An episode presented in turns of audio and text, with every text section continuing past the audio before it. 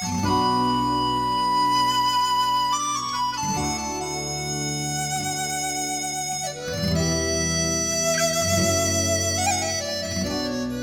位朋友，大家好！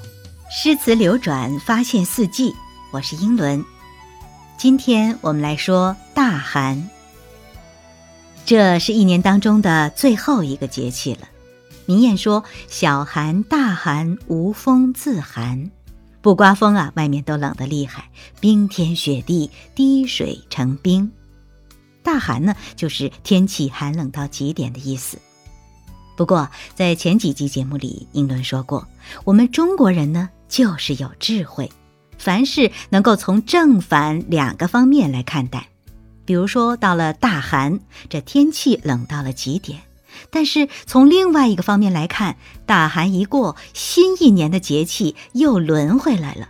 正所谓冬去春来，十五天之后，下一个节气就是立春了。一想到这一点，我们的心里就开始生出了好多希望。这时候，大家呢开始忙着除旧迎新，准备年货，因为啊，我们中国人最重要的节日春节可就要到了。有的同学说：“说我特别不喜欢冷天，不喜欢冬天，出个门都特别不方便，需要穿着厚厚的冬装，不够美，不够帅。”其实呢，不出门或者是少出门，不也挺好的吗？这时候啊，我们正好可以待在家里，静下心来，好好看一本总也没看完的书，或者呢，画一幅关于春天的画。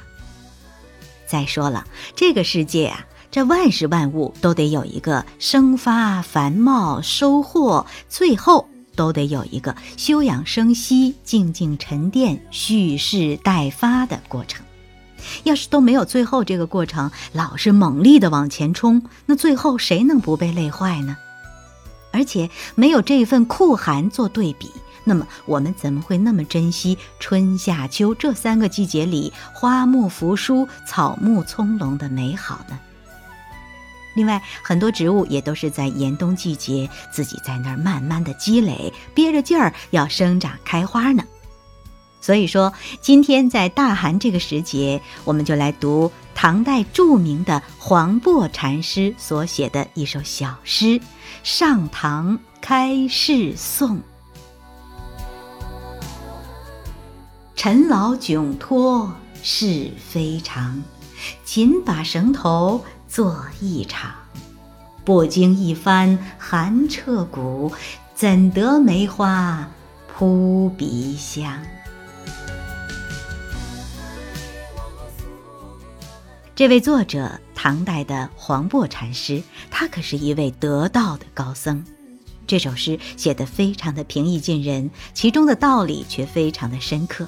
他说：“摆脱红尘里各种杂念和乱七八糟的事儿啊，真不容易，必须得拉紧绳子，俯下身，沉下心，在事业上好好的大干一场。”不经历冬天那刺骨的终极寒冷，梅花怎么会有扑鼻的芳香呢？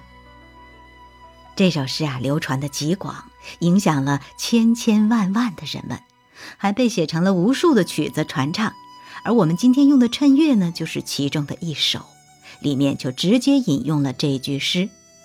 我们的爸爸妈妈、爷爷奶奶，哎，他们基本上都听过，好多人都会唱。我们现代人啊，老觉得我们和古人相比有很多的不同之处，我们是独特的，我们是不一样的。也对，你说古代皇帝坐的那个龙椅，还没有今天我们普通人家的沙发舒服呢。但是呢，在我们这组节目当中，说的是心灵层面的事儿，在这方面，我们和古人真的就没有什么不同。比如说，我们一样都有拖延症。而且都同样的憎恨拖延，但是呢，就是怎么也摆脱不了。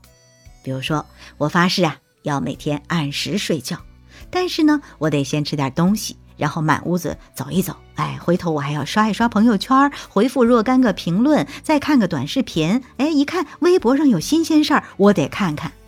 时间就是这样溜走的。这只是举一个例子，像这种事儿啊，到处都有。你比如说，我写这个专辑，当初信誓旦旦说我要每天写一篇，其实也不多呀，每一篇才七分多钟，也就是一千一二百字，说的呢都是大家耳熟能详的古诗，讲一些我们大家都很感兴趣的故事。可是现在呢，一个月已经过去了，今天这才第十八篇，为什么呢？因为我事儿多呀，呃，一到打开电脑开写之前，我得先上网刷刷新闻。双十一了，我需要逛逛淘宝；冷天我需要晒晒太阳；暖和了，我要看看无边秋色五花山。结果呢，就总是耽误着。其实啊，如果能够战胜拖延症，每天早上就写那么一篇，每天更新根本不是问题。所以说，到了大寒节气，这个辞旧迎新的节气里，我们就用这首黄渤大师的小诗来共勉一下。说每天凡尘俗事太多了，这时候我们一起拽紧缰绳，努力干事儿，不经历那些痛苦以及充满坎坷的过程，怎么能有满园花香的成功时刻呢？明年就要到来了，我们在未来的一年里啊，想到就去做，一定能得到非凡的成功，享受到彻骨严寒之后梅香满园的幸福时刻。